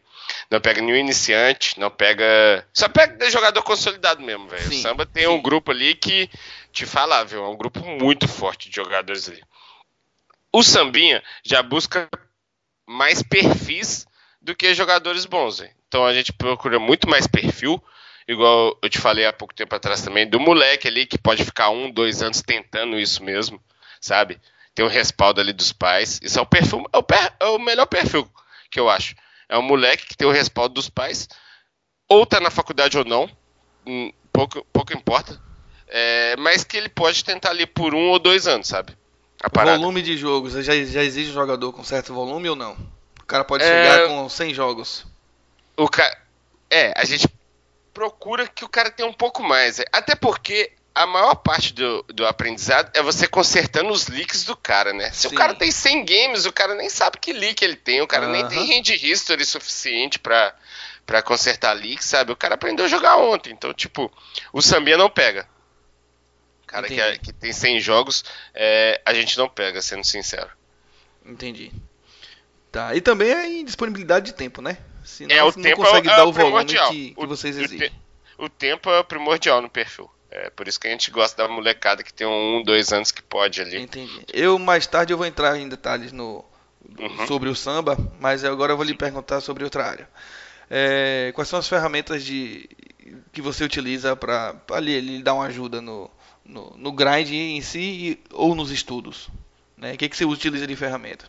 É o Poker Track ali, né? O HUD dele. É, o Poker Track, eu, é, eu falando o HUD da roça, o HUD dele, hum. é, eu, uso, eu, eu, uso muito mais ele para estudar do que na mesa, se pá, velho. Porque para estudar ele é muito bom, como eu falei, as stats, é. a própria replay. É, não é muito mais, né? Porque toda vez eu só jogo com ele também, né? Mas o pré-estudo eu gasto mais horas, assim, vendo o Poker Track ali. É, é, um. Eu acho que se você quer ser profissional de poker, não tem como você deixar de usar, velho. E tipo, Sharkscope, né? Sharkscope, que é o site. E que mais? Equilab, é, isso é mais. Isso é mais, isso é mais. É, eu ainda sou muito donkey para mexer no, no. Nossa, isso tava na ponta da língua. O novo aí, velho, o que todo mundo simula lá. O Pio Solver. Ah, eu sou é. no Pio. Eu sou muito donkey, mas tipo, Aí, aí rola muita simulação pelo Chevy, pelo, pelos próprios backers. O Chevô que mais fez simulação, acho, do Pio pra gente. É, Ramonzinho falou um bocado sobre o Pio Silver na entrevista é, dele. O Pio é, é, muito foda. Só que eu ainda sou meio donkey de, de mexer. Mas o Chevy simula muita coisa lá, mostra pra gente. Spots específicos e tal. Então, acho que são esses. São esses. Eu uso mais o ICMizer mesmo. Eu dando aula, né? Que eu dou aula pro samba, pro sambi, eu uso mais o ICMizer. Tá. As que você, quais são as que você considera, assim, absolutamente fundamentais, que o cara não pode abrir mão de jeito nenhum? É o Poker Track, com certeza. O Roden Manage, né? É o do, do o HUD. HUD qualquer? Ah. Sim, o HUD, parte de olhar as stats no HUD. O cara pode viver sem um ICMizer da vida? Poder pode, não, não seria, não, não seria aconselhado. aconselhado. Mas, mas poder, velho, se ele, se ele souber um pouco da matemática do jogo assim, mas, ah, tem que ter, né, velho? Um Equilab, pelo menos, pra saber ali, né, velho? É de graça, né, velho? ele perguntei ele provocando, o, realmente. É, o Poker que na época minha era Poker Stove, velho. Pra você ter ideia, eu tenho é, Poker Stove no meu PC até hoje, velho. É. Eu uso Poker Stove às vezes, mas eu sei que é igual Equilab, é. mas, parada, mas é de graça, velho. O cara, o cara não baixa essa parada e ele quer viver disso, é uma preguiça sem tamanho, né? É, pode crer. Vamos entrar um pouquinho na, na sua rotina. Como é sua rotina de jogo e como é sua rotina de estudo? Hoje eu jogo de 3 a 4 vezes por semana. É... Nos outros dias você estava dando aula? Isso. É terça eu não jogo, terça. É, eu dou aula e eu tenho aula. Tipo, eu recebo aula do samba na terça e eu dou umas duas aulas pro sambia. Então, terça, que hoje até eu fiz isso, porque hoje é quinta, mas terça foi feriado, então eu tive que repor para hoje. Ah. hoje eu fiz isso, tive aula, dei aula. É, normalmente na terça que a gente faz. Tá. E jogo, jogo eu jogo quatro, quatro vezes, é quatro vezes por semana. Aí eu estudo e, e grinda de que horas até que horas? Eu grindo normalmente começo três da tarde e paro de registrar 11 da noite em torneio regular. Então. Entendi. Por é. que, que você preferiu esse horário? Por que, que você não preferiu, não preferiu começar de manhã, por exemplo? Porque e eu tem não uma consigo... noite de sono que nem a maioria dos mortais. eu não consigo acordar é. de manhã, simples. Tá. Eu não funciono de manhã, velho. 8 da manhã não dá. Tá. É, por causa disso. Desde quando eu comecei a jogar poker, era pré-Black Friday, como a gente falou, né? É, a noite bombava nos sites de poker. A noite era o, o que bombava. Todo jogador de poker profissional de torneio da, da minha época jogava à noite. É, porra, Até hoje a galera chegar... fala que é melhor é, jogar à noite. É, a noite é bem fácil hoje, mas lá não era tão fácil, mas os prêmios eram cavalos. Tipo assim, o 62, o 62 da noite pagava 30k, pô. Não é, bra... não é braguiano, mas eu ganhei ele ontem e pagou. Não, eu ia falar disso agora. Eu ia falar não disso é, agora. Não é ostentando juro. É, mas, é. tipo, ele pagava 30, pagava três vezes mais. 55 da noite, pagava 20k, pô. É, tipo... Ontem você cravou ele e deu 9k, não foi o Box é, deu 9,5. É. Eu vi no no seu Histories. Foi. Aí, tipo, a noite bombava muito. Então, todo. E eu acho que eu acostumei desde essa época. De, desde essa época, eu não consigo mais ser o cara que dorme cedo e acorda cedo. Meio que por causa disso mesmo. Entendi. Hoje você tá jogando quantas telas que você falou? Eu diminuí, né? Teve, o jogo teve uma mudança também. Hoje em dia, ninguém fica jogando 30, 40 torneios mais ao mesmo tempo, igual antigamente Nego Doido fazia. Ah, eu ponho meu cap ali em 9, mas tem dia, tipo, dia muito bom, sei lá. A domingueira. É, a domingueira que vai 11, 12. Saquei. Vocês acharam que eu tinha ido embora, né? Mas na verdade eu vim aqui para falar um pouquinho do, dos nosso, nosso parceiro, apoiador, a Royal Pag para vocês que não sabem, a Royal Pag é um site de compra e venda de créditos online. Então você que tem vontade de vender dólar aí no, no PokerStars 888, PariPoker, se você tem conta no Bet365, na Teller ou no EcoPace, se você quer comprar ou você quer vender, se você quer segurança nas suas transações, Royal Pag. A gente já falou aqui, uma, um, já fez um artigo sobre golpes de transação de dólar. Então, se vocês querem dar uma olhada também, saber sobre isso, tá lá no nosso, nosso site, tem um artigo falando sobre isso. Então, vocês já ficam tranquilo com isso aí, porque os caras são muito certinhos. Além dos caras serem seguros nas, nas transações, eles são rápidos nas transferências. Se você faz uma compra agora, se você faz uma transferência para a conta deles, no dia seguinte já cai na sua conta do site que você quis comprar o, o, dólar lá, o seu crédito, né? E se você fizer a transferência via Netele ou EcoPace, em 5 minutos, mais rápido que isso. Ó, o atendimento dos caras é de segunda a sexta até meia-noite e meia. Mano, quem, quem que trabalha até meia-noite e meia? Acho que só eu e Rafa. Os caras não tem o que fazer não, velho. Vão ficar trabalhando até meia-noite e meia. A gente tá trabalhando aqui 11 horas da noite gravando esse negócio. ah, lá, agora é sábado e domingo é. até 23 horas aí. Os caras ganhar aí uma hora e meia de sono, né? É, deixa os caras descansar final de semana, pô, uma hora e meia é muita coisa. Pra galera que já participa, já conhece a Royal Pag, não sei se vocês sabem, mas se você indicar alguém, assim que essa pessoa fizer a primeira transação dela, você ganha 15 reais de bonificação. Show de bola. Pra que melhor? Eu vou te mandar esse link, Rafa, pra você comprar uns dólares lá. Não, vai. Aí eu vou ter que criar outra conta, velho. Além disso tudo, o criador dessa parada é o Guilherme Garcia. Ele já venceu o Main Event e o High Roller do BSOP. Mano, esse cara Se esse cara não for. O cara conhece, o cara conhece do Paranauê. Se o cara não for passar segurança pra você, mano, aí eu não sei o que mais que passa, né? o cara sabe o que tá fazendo, é. joguinho, joga o joguinho, tá fazendo as transações, tudo justo. A cotação dos caras é bala, man. Os caras, tipo, você nunca vai ver eles muito acima. Aliás, eu nunca vi os caras acima, nem um pouco. É, já vi os caras abaixo quando estão vendendo e eles pagam mais para quando estão comprando. É... é... as cotações são justíssimas, são. É utopia quase. Isso não existe. Isso não existe. Deixa... Não prefiro nem comentar porque parece que eu tô mentindo. e aí, Rafa, conte aí sua experiência. Eu fiz a transferência com os caras, eu, eu, eu vendi e foi muito rápido, pô. Eu vendi no, no, no, final da tarde, se não me falha. No outro dia de manhã cedo já tava na conta. E sem dor de cabeça, os caras têm um chat lá que você vai conversando e tirando suas dúvidas quando, enquanto você está lá logado no site deles e eles te orientando. Então é rapidinho, é, é, seguro, não tem muita dor de cabeça. Em vez de você ficar dando mole aí, fazendo um negócio com quem você não conhece, perguntando em grupo quem é que compra, quem é que vende, sem nem conhecer muitas vezes, vai na, vai na dica, vai na sugestão da gente, o Real Pag na cabeça. E é isso aí, galera. Vou ficando por aqui novamente. voltemos com a nossa entrevista. Falou de novo, galera. Até mais. Fiquem novamente aí com Rafa e Pitão. Dessa vez de verdade. Tchau. Tchau. Fora do poker, o que, que você faz de, de atividade aí? Ou não faz? Conta bebê, conta balada.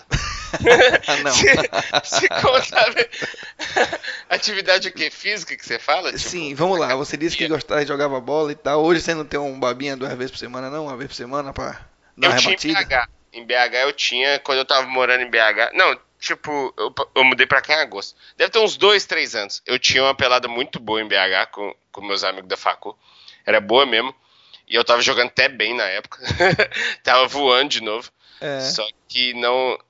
Aí, sei lá, porque a gente acabou, acho que ficou ruim para todo mundo pelo horário, sei lá. É, e é foda também, nessa rotina que você falou aí de dormir até altas horas e começar a grindar até 11 da noite, ia ter que matar o grind algum dia aí. É, mas eu matava, mas era no dia bom a pelada, era na terça-feira, era justamente o dia que eu dava aula. Ah, saquei.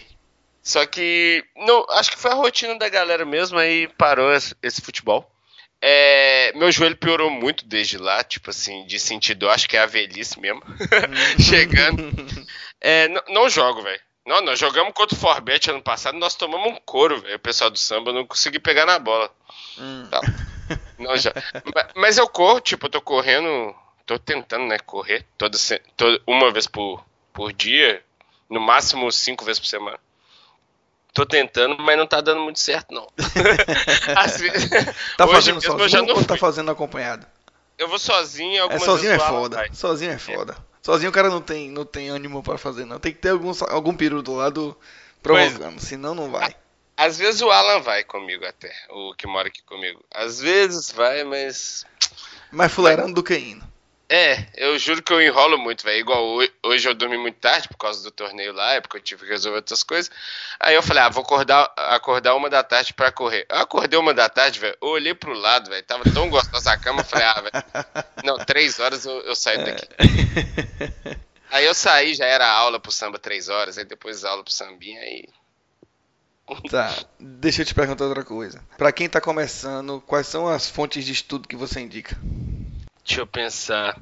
É, na minha época quando eu comecei, era só livro, né? Eu sou antigo no pouco. Hoje Sim. livro não presta pra nada. É difícil você ver um livro bom aí. Tipo, se você ver, vai ser exceção. Então não tem como eu falar livros. Sim. Seria exceção. Acho que são sites né, de vídeos. A PokerLab, até que eu vou puxar a sardinha pro meu lado Sim, agora. Fica à vontade. o Ramonzinho já teve aqui. Eu Sim. já fiz vários vídeos pra PokerLab. A PokerLab tem um acervo bem bom lá. Tem outros sites de vídeos também. Agora eu não vou falar o nome da concorrência também, não. Sim. Mas tem vários sites de vídeos. Pode ter um ou outro curso se você tiver no, no, no meio intermediário avançado ali. Eu mesmo comprei um esses dias, do BNCB. Uhum. É, eu gosto muito do material dele, eu gosto do canal dele do YouTube, que ele disponibiliza várias coisas de graça. Eu já gostava e eu, tô, eu gostei bastante do curso dele que eu comprei esses dias. Em inglês que tem um material mais porretão, né? É, inglês é, é, Se você souber um pouco de inglês, inglês você vai conseguir ter, ver muita coisa. Até mesmo, acho que ler, não precisa ser livro, mas você vai conseguir ler alguns tópicos, talvez no tipo show bem bons. Você vai conseguir ver, ver algumas paradas mais, vídeos a mais né, em inglês. Você vai pegar ali o, o Hunt Once, que chama Isso, o Hunt Once. É. é Hunt Once. É, você vai conseguir ver outras paradas. Como meu inglês não é muito bom, já, já dá pra ver chamando o Rude de Rude e o Rude de Rude. É, eu, prefiro, eu prefiro em português o, o material. Sim, tô entendendo. Tá, vamos lá falar um pouquinho mais do samba, tá? Eu e Murilo, a gente tem um grande amigo que ele joga aí no sambinha. Pra gente ele é Ciro, pra você ele é Mulatim. Porra, o Mulatim joga pro meu sambinha ainda. É, exato. Ele joga na, na sua equipe? Meu melhor cavalo. É, seu melhor cavalo. Ah, muito bem. Essa já era uma pergunta que eu ia fazer para provocar ele. Quem é o melhor, quem é o melhor jogador do sambinha? Tá vendo? Eu acho ele meu melhor cavalo, mas não necessariamente o melhor jogador. Entendi. Por quê? Porque o que, que um Becker gosta de ter um cavalo? Um cara com disciplina. Talvez você tenha um, um, cara muito talentoso lá no seu time e o cara não praticamente não joga por mês assim, fraga. Então, o Mulati é um cara que é muito muito disciplinado, ele sempre vai fazer o número de games que ele tem que fazer no mês ali, ele sempre vai em todas as aulas, sabe? É o, o que eu falo, ele é o Adriano Imperador ao contrário. Sabe? Ele é o cara disciplinado. Às vezes você pode pegar um Adriano Imperador, um cara lá muito talentoso, o cara não quer nada. E já aconteceu muito, inclusive comigo. O Kelvin falava que eu era meio isso, sabe? Que eu, eu era meio, tipo, foda-se pra tudo e, e, isso atrapalhou durante o tempo minha evolução. Então, com certeza o Mulatinho é meu melhor cavalo. Não sei se ele é, não sei se ele é meu melhor Vai gostar de ouvir isso aí, vai gostar. Hoje eu acho que ele é, velho. Mas eu falo isso pra ele, já falei isso pra ele algumas vezes. Hum. Deixa eu te perguntar outra coisa. Quais são os critérios que o time utiliza aí para poder promover o cara do sambinha para as categorias de cima? É, então tem várias coisas. É, tem as stats, né, que eu falei, que aí é umas paradas Sim. internas. Assim, não vou ficar dando um fator, ah, tem Sim. que ter de porcentagem. Não. É, tem as stats. Acho que um volume também tem que ter. É muito foda você subir um cara que é vagabundo, sabe? Um cara que joga 200 games por mês. É, não tem como. É o volume, é disciplina, é presença em aulas. Agora a gente tá pondo uma parada meio que chamada nas aulas. Presença em aulas é importante. Uhum. É, e aí, velho, não tem como fugir, né? O cara vai ter que ter resultado, né? É. Não adianta o cara ser disciplinado, disciplinado, disciplinado, mas o cara não conseguir ganhar. Tipo, aí, aí não tem como. Tem peixada, Pitão? É, tipo, pra subir pro samba? Sim. Ou é tudo na base dos números mesmo? Eu acho muito difícil ter peixada. Não tem critério samba. subjetivo para subir? Porra, eu acho que esse aqui talvez ah, esteja na ter... hora. Não, é meio que, que nem uma convocação pra seleção brasileira, velho. Nunca vai ter uma, uma unanimidade. unanimidade. Às vezes o técnico gosta muito do cara e leva o cara. Não, tipo... é porque, tipo, tipo assim, eu sei que vocês estão fazendo um race direto para várias paradas aí. Sim. Muitas vezes rola, tipo, um, um, um ranking, uma race anual, vá saber, de tempos em tempos, de resultado ou coisa do tipo que, que, que possa servir de, de, de balizador para isso, entendeu? É por isso que eu tô perguntando. É, então, a race, ela é, ela, é, ela é melhor nem pelos resultados, ela é melhor para ver se o cara é comprometido com o time, porque se o cara não, não trabalhar direito nem na race, ele vai trabalhar quando? Uhum. Ele tá ganhando uma parada, tipo assim. Porque beleza, tá, tá certo que os caras dão bain na race, às vezes pagam a inscrição ali, que é caixa nosso, né? Mas a gente tá dando mais coisas ainda, sabe? Mas, ou seja, o cara tá ganhando uma parada e nem ganhando ele vai trabalhar, então a race, a race com certeza é, é para ver o contrário, sabe? Eu nem, eu nem me, me. Tipo, ia colocar um cara no time de cima só porque ele ganhou uma race, não. Mas o negócio é, eu posso quicar um cara do time porque ele não quis trabalhar na race. Com certeza. Entendi. Entendi. Mas aí, sobre a peixada, só pra completar, é isso. Pode ter um, sei lá, o Hélio. O Hélio anda muito com alguém da Bahia, não sei, é. Sei lá, eu tô falando exemplo hipotético. Eu sei. E fala, porra, esse moleque é bom, vou subir ele. Eu vou falar o quê? Vou falar, ah, não sobe ele. não, velho, vai subir, ué. tô entendendo. Pode ter sim. Rola muito, muita situação dessa de, de, de quicar a galera do time ou não tem acontecido? É, nosso time é, é muito tipo, entrada e saída toda hora. É um time de. É um time que tem todos os bains, desde micro até um pouco mais caro. O Sambien que eu digo, não o samba. O samba, ele é, é um time que segura mais jogadores, porque são jogadores consolidados, igual eu falei. No samba, todo mundo consolidado. Tá. No sambinha, não. Então, no sambinha rola muito, porque o cara não tá consolidado, o cara tá tentando. Então, se ele chegou ali e viu que três meses não é pra ele, ele ficou três meses e viu que aquilo não é pra ele, ele pode sair. Assim como a gente pode ver que Mas você tá não... falando do ponto de vista do jogador, dele pedir pra sair. Eu tô lhe perguntando sobre o time quicar o cara realmente, dizer assim, ó, rola não mais dá. kicks, rola mais kicks do que o cara quer sair. Ah, é? Ah. É, porque nosso time, a gente já avisa antes, sabe? Não é uma parada, nossa, que sacanagem se como Olha, você não tem o perfil, não vai rolar É. mais. Ele já sabe, todo mundo que entra lá sabe, querendo ou não, que aquilo é um teste, Sim. sabe? Tu- mas, mas vai acabar a carreira do cara se ele for quicado? Óbvio que não. Tipo, beleza, pode não ter dado certo aqui, vai dar certo em outro lugar. É, fazendo parada, quantos jogadores de futebol É. já foram quicados? Tenta no time, não entra, vai no outro e, e vinga. É, foi dar certo em, em outro time. Então, o próprio Salah aí, ó, que tá na moda, que todo mundo tá falando É, Salah melhor é. do mundo. O cara tá cogitado pra ser melhor do mundo e ele era, ele foi quicado de times já. Aham, tipo, então, é isso. entendi. É, a gente vê, conversa de vez em quando, sobre ter muito jogador preso no time por conta do deal. É, em que nível isso acontece no samba ou no sambinha? É, acontece algumas coisas, os Gils, tipo assim, são contrato firmado por Só pra galera, só pra duas- galera entender, às vezes a pessoa pode não estar muito familiarizada.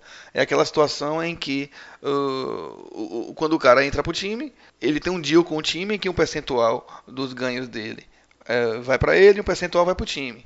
Mas enquanto esse percentual não vem, ele fica meio que no, no- digamos assim, no saldo devedor para quando os resultados vierem, esse saldo devedor ser quicado. Quando eu falo ficar preso no time, é isso. É o cara não sair do, não conseguir sair do saldo devedor e aí fica meio sem conseguir sair do time, entendeu? É disso que eu tô Aham. falando. Aham, entendi. É, então, no samba, no, no samba acho que, que, tipo, não convém eu falar, porque eu não, não, não lembro, assim, do cara ficar... Porque todo mundo quer estar no samba, né? O samba, Sim. pra, pra mim, hoje deve ser o time mais lucrativo do mundo. Não tô falando do Brasil, tô falando do mundo Sim. mesmo. Eu conheço... Eu, eu sou um cara que estuda muito gráficos, conhe- fico o dia inteiro no Shackscope. Pra mim, o samba hoje é o time mais lucrativo do mundo. O Kowalski até falou um dia desses em um, em um podcast, né? É, Uhum. Então eu acho também. Então no samba todo mundo quer estar. No sambinha pode acontecer sim do cara sair, mas ele tá preso ali no contrato porque ele tá um pouco down e tem um contrato que o cara tem que ser firmado até o final. Velho, mas é uma parada que tipo a pessoa assinou. Eu já fiquei preso em contratos. Eu, eu também Uhum. jogo. E pô, você assinou ali, você tá é uma parada que ninguém vai querer sua vida por você trabalhar pro time é, a vida inteira pra, pra quitar ali. Não é agiota, né? Que se você É. não, não coisar, você vai morrer. Só que é ver empenho. Quando eu fiquei preso no contrato, eu falei, cara, eu não tô conseguindo ganhar. Troquei dela com o meu Becker, falei, não sei porquê, eu não tô conseguindo ganhar. Vou trabalhar pra você pra caralho, você vai ver meu empenho. Mas, velho, se eu não conseguir ganhar, tipo, não tá dando. Eu consegui, mas eles já tinham falado. Não, depois desses três meses, mesmo se você não tivesse conseguido quitar ali o make-up, a gente ia te liberar, velho. Vimos que você trabalhou ali. Então é uma parada meio conversada, sabe? Tá, mas deixa eu te perguntar um negócio. Quando rola essas situações, você acha que é mais culpa, se é que alguém tem culpa, do jogador ou você acha que o time pode ter algum nível de responsabilidade nisso, do ponto de, de vista em que permitir ele jogar uma grade em que talvez ele não esteja preparado? Com certeza, com certeza é, deve ter times que, que, que erram, pecam nisso. É, com certeza deve ter, mas te falo, normalmente quando o cara chega num time e não consegue ser lucrativo tal, é um pouco de culpa dele. É um pouco assim, um pouco pra ser bem, bem gente boa. Uhum. É culpa dele, velho. É, ele já tem o perfil, né? Ele já passou na seleção. Eu falo isso dos times bons, né? Já passou na seleção, já tem o perfil. Ele tem tudo pra conseguir. Se ele não tá conseguindo, é culpa dele. Eu acho. Pode ser meio arrogante falando isso, mas eu acho. Mas agora, que tem time ruim aí no Brasil, tem, velho. Tem muito time ruim que deve pôr os caras pra jogar mal. Eu não vou citar nomes, mas eu sei uns cinco times bem ruins aí. Entendi. E aí deixa os caras se atolar no, no make-up e, e depois fica difícil, né? Sim. É, uma última pergunta sobre o samba aqui, e aí eu vou reforçar o que você. Vou perguntar novamente o que você já antecipou. Existe rixa ou não existe entre os times de poker? Tem rixa ou não tem entre samba e fobete? Da minha parte, nenhuma, velho. Da minha Tô parte, falando zero. da parte do time em geral. Eu acho que não, velho. Eu acho que essa vai ser uma parada mais pra cavalo, sabe? Talvez, assim. Mas eu acho, porra, os backers ali, todos consolidados no cenário, todos, todos um parceiro do outro, velho. É, porra, eu sou muito fã do Rafa, como eu já falei. Acho que da parte assim dos backers, e, e dos backers mesmo, os maiores do samba mesmo, ali, os quatro, o Hélio, o Kelvin. Hum. Kelvin. Acho que não tem, não tem risco nenhum, chefe, nenhuma. Inclusive o Kova é o primeiro cavalo da história do Forbet, né? Uhum. foi o primeiro cavalo da história do Forbet. Primeiro instrutor também, eu acho, tirando os, os donos. Eu acho que rixa, rixa nenhuma. Claro que um, um quer ser um melhor time que o outro. É tipo, pô, você vai me falar que, que eu acho o Samba melhor que o Forbet? Eu acho. Uhum. Aí é minha opinião, mas rixa é rixa nenhuma. Agora, é, é isso. Não rola uma ciumeira quando rola uma capa daquela do tipo, deu samba, como rolou na card player, não? É, então, eu acho. Eu não sei do lado de lá se rolou ou não. É. Esses dias eu tenho conversado bastante assim com o Rafa no direct. Conversado não, eu comento o direct dele, é. ele responde. Acho que ele comentou um ou outro meu ali. Tipo, você vê que se tivesse uma rixa, velho, não ia ficar um brincando com o outro. É, eu acho que pode ter dado um ciúme, talvez, neles. Como assim já deu em mim, uma vez que eles fizeram uma matériazinha pequena lá. Hum. É, mas é uma parada que. que velho, é, costumo falar, é bom pros dois, é tipo Senna e Alan Prost. Eu sei, é um jogando, é, jogando o outro pra cima, né? Aquela joga, nivelando é, por cima. Messi e Cristiano Ronaldo, estão quantos anos aí, velho? Você vai falar que não, que não tem rivalidade entre eles? Entre eles pode não existir, eles se abraçam ali. Mas claro que um quer ser muito melhor que o outro.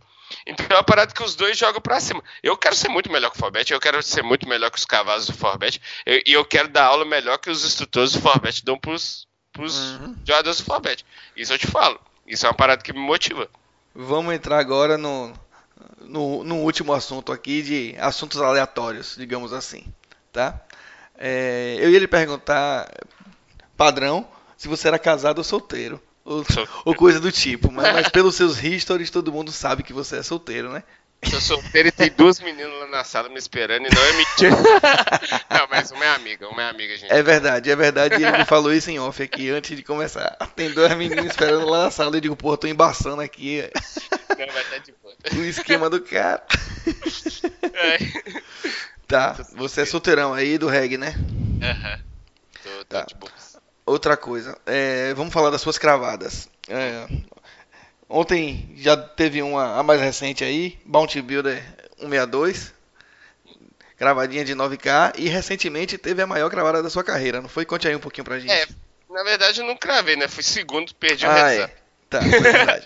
Pedi o heads up baratinho, é, valia só 70 mil dólares heads up. porra, é. Conta aí pra gente como foi. Ah, foi muito bom, né, velho? Nossa, tá doido. É, não tem muito o que falar. Se é foi... que dá pra descrever, né? É.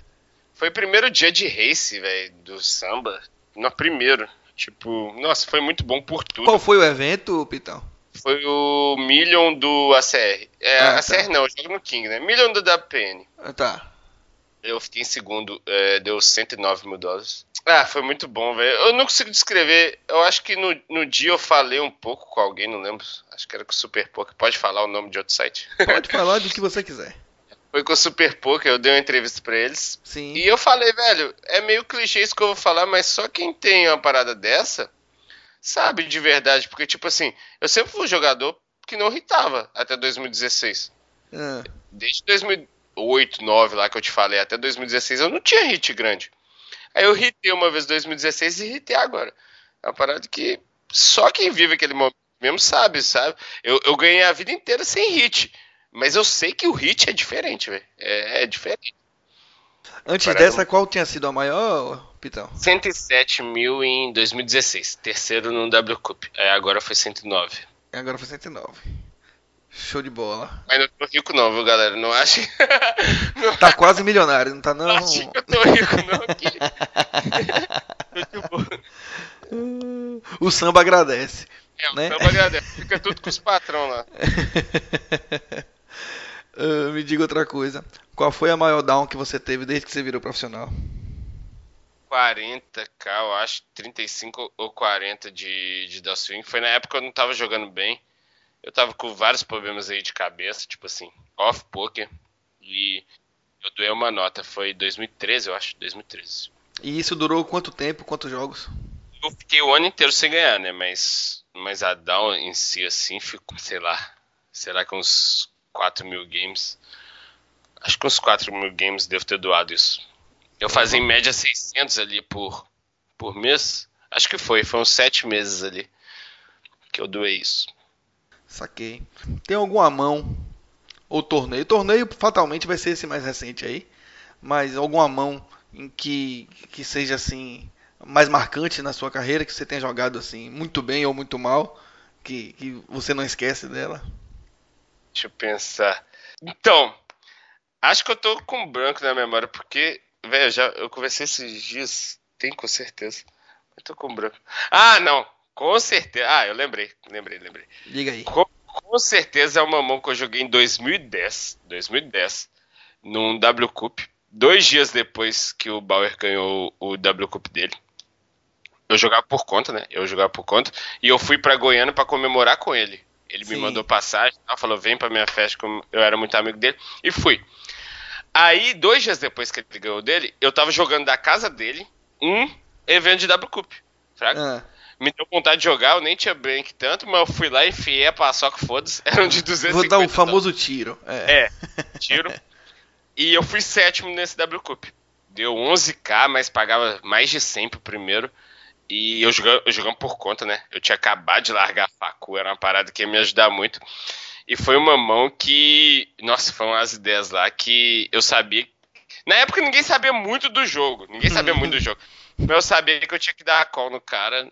Era, foi pré-flop toda a action. E eu blefei meu as ideias pré-flop, foi ridículo. Eu dei um forbet fold.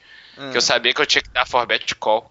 Ah. o cara achou, eu chovar range pior. E eu acho que a pressão da grana ali, talvez, me, me fez foldar. E eu, fold, e eu pensei o time break todo, foldei. E ele mostrou 7-3 suited. Caralho. Eu tinha, eu tinha as 10 suited. E foi o cara que cravou, que net poker. Não esqueço dessa mão. Tiltou na hora. E na hora, e era uma mão que, tipo, se eu pago e ganho, eu ia ficar, sei lá, 1 de 8. Uhum. Era, era 6 mags esse torneio. Mas ia ficar um de oito e só tinha Donkey na reta final, velho. Eu fiquei vendo a reta final praticamente chorando. Eu não chorei esse dia, mas eu fiquei vendo ele passando a mão na bunda dos Donkey, velho, a reta final toda, tipo a mesa final. Nossa. Cada puxada era filha da puta. Oh, uma dor no coração. Corno. eu sabia que era Forbet Call de Asa 10 Suited nele. Porque ele era um cara que. É, Six Max, né, velho? Era um cara uhum. levelado, levelado. E se não fosse para dar forbet call, eu tinha que ter fletado a tribet. E essa mão, com certeza. É, eu joguei muito mal. Show de bola. Vem cá, e o que, que você acha do live? Como é que tá a sua rotina com relação à live aí? Rotina eu não, gosto... é que você não tem rotina de live. É, eu não mas... tenho rotina em live. Eu, eu queria começar a ter, porque eu tive uns resultados live e queria começar. Mas o time, velho, é muito foda, velho. O Sambinha cresceu demais. O Sambinha tá com mais de 100 jogadores. Querendo ou não, live você perde uma semana, velho. É verdade. Viajar pra um live perde uma semana de vida. Se eu fizesse isso, meu sócio, velho, o Fiobinha, o Marcel, ia me matar, velho. Eu não posso ir em tanto live como gostaria. É isso, eu jogo quando, quando dá. Vou jogar agora o de julho, do BSOP. Hum. Espero que a seleção mineira me chame e já fica aí, ó, ô Lanza. Se você não me chamar pra seleção mineira do BSOP, a, a torcida vai invadir o CT. É. Mas aí, é, eu, eu, jogo quando dá. Vou jogar esse de julho agora. Provavelmente vou jogar o, o de Barcelona, é PT ou PSC. Não sei é, qual é o nome. Essas races, essas races que vocês estão jogando, é pra, é pra qual evento específico? É pra esse de Barcelona de novo. Ano hum, passado tá. eu ganhei ela e fui pro de Barcelona. Show. Acho que é o melhor torneio para se jogar fora, assim. É um torneio muito show. Primeiro que é a questão do imposto, né? Em Vegas, é. você vai lá, você perde 30 tantos por cento do imposto. É, deixa, deixa a bocada é, é grande lá. Esse você recebe no PS. E, e querendo ou não, velho, é uma viagem que é sensacional. Barcelona é muito irado. E, porra, os torneios você paga por PS, recebe por PS. É um torneio que você. Mexe na sua conta só online e você tá lá jogando, velho. Então, uhum, muito bom. querendo ou não, é difícil você viajar com 10 mil euros no bolso, né, velho? Para dar Bahia, não sei o quê. Quando você tá tirando da sua conta, você sente menos a dor, velho, eu acho. É, pode crer. você sente menos a dor ali, ó. Tá pegando o seu dinheiro virtual ali, foda-se. É. é isso, minha rotina é bem, bem pouco, jogo pouco live. Então, assim, é, eu vou partir para pra, as considerações finais aqui para não se estender mais tanto, já temos uma hora e tanto de, de bate-papo aqui. É, eu queria lhe agradecer é, por ter aceitado o convite. A gente tinha tentado marcar na semana passada, é, não conseguimos e tal, adiamos para essa agora, deu tudo certo. Pô, precisa agradecer não, velho. Qualquer hora claro que chamar. tenho que agradecer. Você arrumou um espaço aí, deixou as negas esperando para poder conversar comigo. Isso é verdade mesmo, velho. ainda bem que eu falei isso, porque eu sei que nenhuma menina. Eu não vou postar pra nenhuma menina ver, entendeu? Eu só vou retweetar nenhuma menina de BC tem meu Twitter. Então, tá de Pois boa. é. Então já é um esforço grande da sua parte. Então, lhe agradeço por isso. Né? Lhe agradeço pela simpatia também. Eu tinha certeza que, que, que você eh, seria essa, essa simpatia que você mostrou que você é. Né? Muito obrigado mais uma vez. E eh, a gente está tá batendo esse papo aqui no início de maio. Esse episódio ele deve ir pro ar talvez no fim do mês.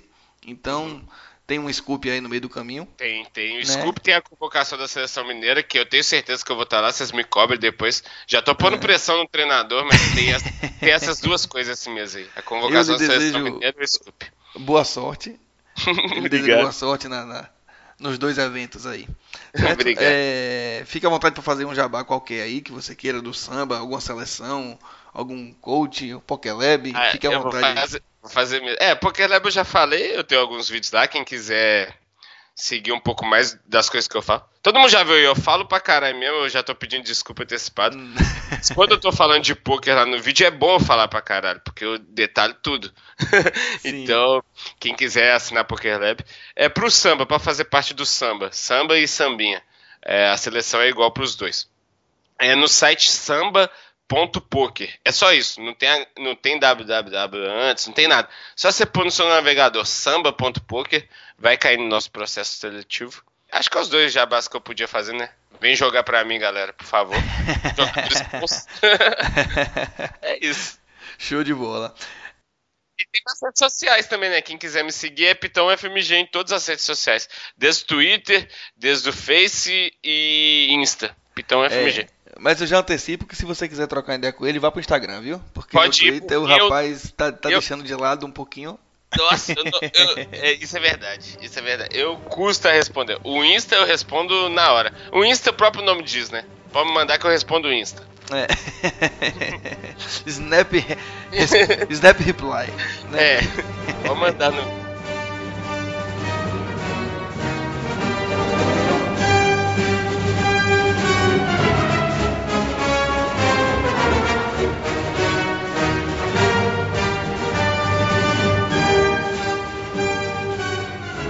Então, a gente tem um quadro de dicas aqui que no final de cada episódio, todo mundo que participou dá uma dica qualquer, uma sugestão de alguma coisa. Não precisa ser poker, normalmente.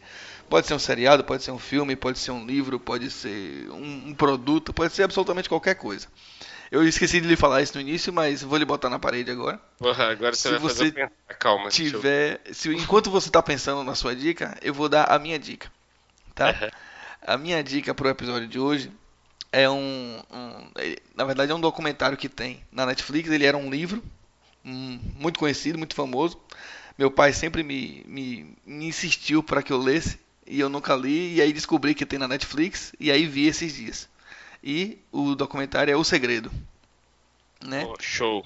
É, o segredo que fala sobre a força do pensamento positivo e como ela se manifesta na vida das pessoas e como você pode trabalhar isso em você. Então, vale muito a pena quem quiser assistir aí o, o, o segredo. Já tá aí a minha recomendação. Pitão, fica à vontade. Cara, aí você. Você me fudeu nessa, calma. Você tá vendo que tá dando branco de toda hora. Não se preocupe, eu posso cortar aqui os momentos de silêncio. Então fique à vontade. Tá, deixa eu pensar aqui, Pense velho. aí, pense aí. Eu lhe peço Meu desculpa que eu Deus. esqueci de lhe avisar. Só Não, re- agora. relaxa. Então eu vou nessa pegada sua aí. Você me deu uma fudida agora, né? Não me avisou antes. Mas vou nessa pegada sua. É um documentário que eu gosto muito no Netflix. Eu sou meio nerd para algumas coisas, para outras não. Uhum. Quem me vê no Insta, que vê que eu gosto de beber, gosto de sair pra balada, gosto de estar, às vezes, com mulheradas, cara, não no vai... último episódio, Pitão, uma das, a minha dica foi uma bebida. Uma vodka. É, uma vodka de caramelo chamada Tófica. Ué, Esse cara fica essa, não. deliciosa, deliciosa. Foi a dica. Então fica à vontade. Essa... Se você quiser indicar bebida também pode. Não, com certeza, ó, de, dependendo da, da ocasião, vocês podem me mandar no Insta e perguntar, porque dependendo é. da ocasião, a bebida muda. Hoje Vou mesmo. Vou mandar no Instagram a foto, pra você ver. Aí eu quero ver. Podia me mandar uma garrafa, hein, velho? Você não tá fazendo nada. eu ganhei de presente, cara. não, eu como. Mas aí, depende da ocasião. Hoje, que vai ter uma reuniãozinha aqui em casa, tem as meninas ali, hum. com certeza a gente vai na tequila. Hum, Mas é, depende da ocasião. Mas o que eu tava falando é que muita gente não deve pensar que eu sou nerd por causa disso, sai e tal, já fui boleiro e tal. Mas eu sou muito nerd em casa, assim. É, e um documentário que eu indicaria seria o Cosmos, véio, que tem na Netflix. Eu gosto muito de saber das paradas que acontecem no mundo, como acontecem as coisas, e Cosmos é muito bom. Cosmos. Acho que é, é o melhor documentário que eu já vi na vida. Cosmos, é. Muito bom, vou assistir. Pode ver, velho, porque é muito foda. Se você gosta de ciência, é hum. muito foda. Vai ter até a segunda temporada, vão fazer esse ano, porque é muito foda mesmo. A dica do Nerdão Pitão aí, é, Cosmos. O Pitão na versão nerd. Tem vários Pitão, vai. Tem na versão boleto, tem vários. Na versão Isso. nerd é Cosmos. Show de bola. Antes da gente encerrar, eu gostaria mais uma vez de informar nossos canais de contato no, no Hit Podcast. Nós temos perfil no Facebook, Twitter, YouTube, Instagram. Em todos nós somos arroba Hit Podcast. No Instagram nós somos Hit Underline Podcast. Além disso, temos nosso site, né, www.hitpodcast.com.br. Né? Além do podcast, nós temos uma página de artigos, todos relacionados ao mundo do poker. Então, dei um uma olhadinha lá, estamos com o site repaginado, dê uma olhadinha no, no novo site do HIT, certo? E é, cadastrem seus e-mails na nossa lista. No nosso site tem lá a listinha de e-mails do HIT, que assim que sair os, as publicações aqui, como esse episódio, a gente já manda direto na lista. E aí você já recebe automaticamente, tá? E gostando do episódio e das entrevistas, compartilhe com os amigos nas redes sociais e no WhatsApp. Tá? Quem usa o, e ouve pelo iTunes, dê lá sua avaliação, suas cinco estrelinhas no, no perfil do Hit. E quem ouve através do YouTube ou direto do site, saiba que existem aplicativos de podcast que facilitam a vida e assim que sair o episódio você recebe no seu celular para ouvir onde quiser, tá? Então é isso. Queria agradecer a audiência da galera mais uma vez. Pitão, mais uma vez, muito obrigado por, obrigado por ter aceitado o convite, por ter batido esse papo com a gente né? Um abração e GL na, na race aí e na vida. Valeu. Valeu, mano. Pra você também. Obrigado. Um abração. Um abraço.